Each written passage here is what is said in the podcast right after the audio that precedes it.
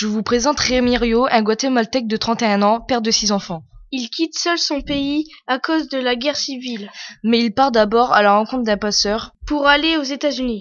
Le voyage dure deux mois, il parcourt environ 4000 kilomètres. Il doit endurer le froid, la faim et la chaleur. Pour enfin arriver chez sa cousine où il a acheté des faux papiers et un faux numéro de sécurité sociale. Il travaille 10 heures par jour, 5 dollars de l'heure. Il s'est retrouvé mis en prison car il avait de faux papiers. En fin de compte, il devient libre.